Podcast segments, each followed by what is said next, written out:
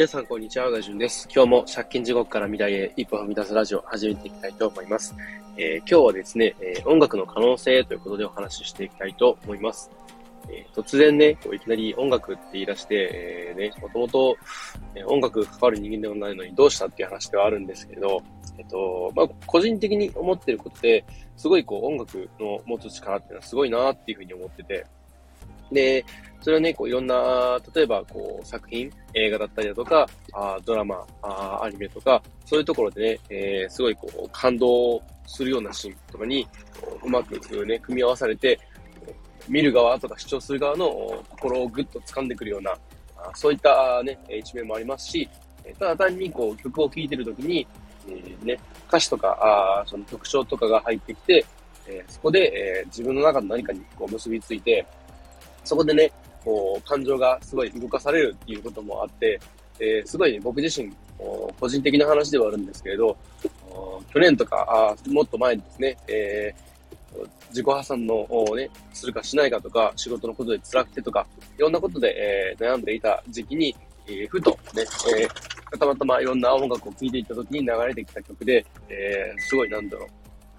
う。なんか泣きそうなぐらいにね、えー、こう、心が動かされて、すごい自分自身で、えー、曲を聴いて勇気づけられたことがあったんで、ちょっと今日はそれについてお話しさせていただきたいと思います。で、その、僕の中でね、個人的にもすごい好きで、で、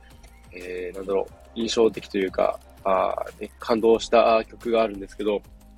それがね、えー、と、ガムシャラっていう曲ですね。で、えっと、歌ってるのはチコさんっていう方で、チコ with ハニーワークスっていうね、えー、そういうアーティスト名で活動されてる方なんですけど、もともとね、別の曲を知っていて、で、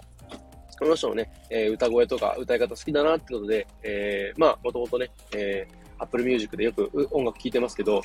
そんなとこから、たまにね、僕自身やるんですけど、好きなあ、ね、曲のアーティストさんのページに行って、そのアーティストさんのね、曲を他にもいろいろ聴いてみるってことをやるんですね。で、そこで聴いていたら、たまたま流れてきたのが、そのガムシャラという曲でした。で、えっと、またね、こう、詳細というか URL の方は、あのリンクの方を貼っておくんですけど、ぜひね、えー、こう、使われていて、なんかこう、休んでしまってるとか、あなんだろう、なんか、本当に辛いことがあるんだけど、なかなかうまく前に進み出せないっていう人にね、ぜひ聞いてみてほしいなと思うんですけど、なんかね、それを聞いて、勝手にこう自分とね、曲の歌詞の一部を重ねてしまって、すごいなんか、なんだろう、もう運転中、仕事中にね、えー、音楽を聴いていて、それでね、もう思わずね、なんか涙してしまったんですよね。で、そこのこう一部をちょっと好きなね、シーンをちょっと、シーンというかフレーズをね、えー、ちょっと紹介するんですけど、の一番最初ね、えー、読める結末なんかは興味ないからえー、興味ない、見えないから戦うんだ、限界を決める、孤独な弱虫になるなっていうね、えー、そういう歌い出しで始まるんですけど、なんかこう、ね、僕たちってすごいこう、先が見えないことって怖くて前に進み出せないじゃないですか。で、そこで、なんというか、あね、どうなるかわかんないから進み出せないのではなくて、ね、えー、なんだろう、自分でね、こう、不安があって、止まっているのではなくて、こう、なんだろう、もう、一歩、とりあえず踏み出してみて、ね、えー、なんだろうな、こう、どうなるかわかんないからこそ、ね、人は戦っていくんだ、進んでいくんだ、みたいな感じで、で、で自分自身で、こう、ついついね、えー、過小評価をして、自分でハードルを下げるというか、限界を低く設定してしまって、で、まあ、なんかね、えー、なんだろうな、自分なんて一人だとか、自分なんてね、力がないんだとかね、こうちっぽけな人間なんだなっていうのをね、思うこともあるんですけど、そういうところから、こう、ね、えー、なんだろう、一人じゃないし、ね、そんな自分自身の限界にも全然低くないし、ね、えー、全然こう、なんだろう、今まで生きてきたんだから、これからもね、えー、生きていける、戦っていけるポテンシャル持ってるよ、みたいな感じで、すごい、なんだ、そこで励まされるというか、そんなような風にも思いました。で、他にもね、えー、すごい、こう、グッとくる内容あったんですけど、ね、えー、すごい、一番、なんだろうな、こう、グッときたのが、あ完全は捨てて必死に美しく生きる、放つ決死の言葉を届けたい、はいつくばって、あらがって、ああ最後に、最後にっていう、えそういうフレーズもあって、なんかこう、ついついね、僕自身、こう、100%を求めて、で、なんだろう、完成度を求めてしまって、結局動けてないとか、あいろいろ作っているんだけど、それをね、えー、なんだろう、アウトプットできないとか、そういうことがすごいありました。で、えー、なんだろうな、すごいいい見た目というか見栄えですね。自分が周りからどうやって見られてるとか、そういったことをすごい気にしてしまって、で、えー、なんだろうな、自分自身がやるべきことを見失っているというか、そういうことがあったんですけど、もうこういったね、えー、こう、言葉で、なんだろう、完全とか完璧を求めすぎるんではなくて、もうね、えー、なんだろうな、かっこよくっていうかね、えー、もう別に綺麗じゃなくても汚くてもいいんで、なんだろうな、自分自身が美しいとかね、えー、誇れるとか、そういった風に思える生き方であれば何でもいいなっていう風に思って、で、もうそのためには、どんだけしんどくても、ね、えー、はいつくばだろうが、地平道はこうが、あもうね、えー、なん、なんだって抗ってやるぞみたいな感じでね、すごい振り起こされるような、あね、気持ちになって、すごいこの曲を聴いてね、えー、僕自身、こう、なんだろう、本当に、打つ一歩手前みたいなあ状況ではあったんですけど、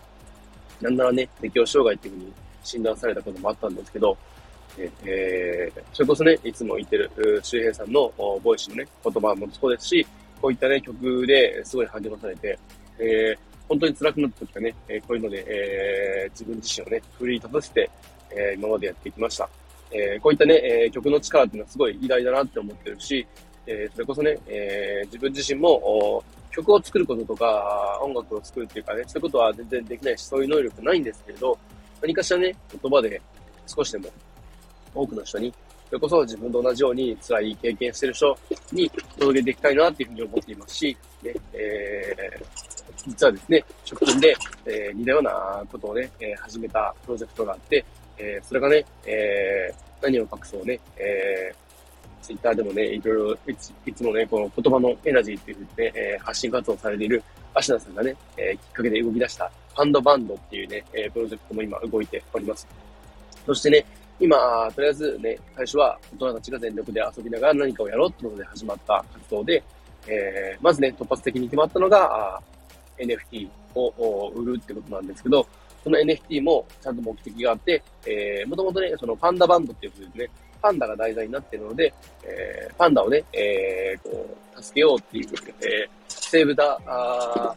何やるのかなあそういった企画がありまして、そちらにね、寄付をしようっていうことで、えー、今動き出しております。そしてね、えー、その NFT の販売が、実はなんとね、えー、明日ですね、4月4日にあります。なので、詳しいことはですね、えー、Twitter のアカウント貼っておきますので、ぜひそちらもチェックしてみてください。えー、そんな感じでね、えー、今日はあ音楽の可能性ということでね、えー、紹介させていただきました。あ最後までお聞きいただきありがとうございました。今日のピンクリリードームの夕活ですね、えー、4時過ぎ頃からやっていきたいと思いますので、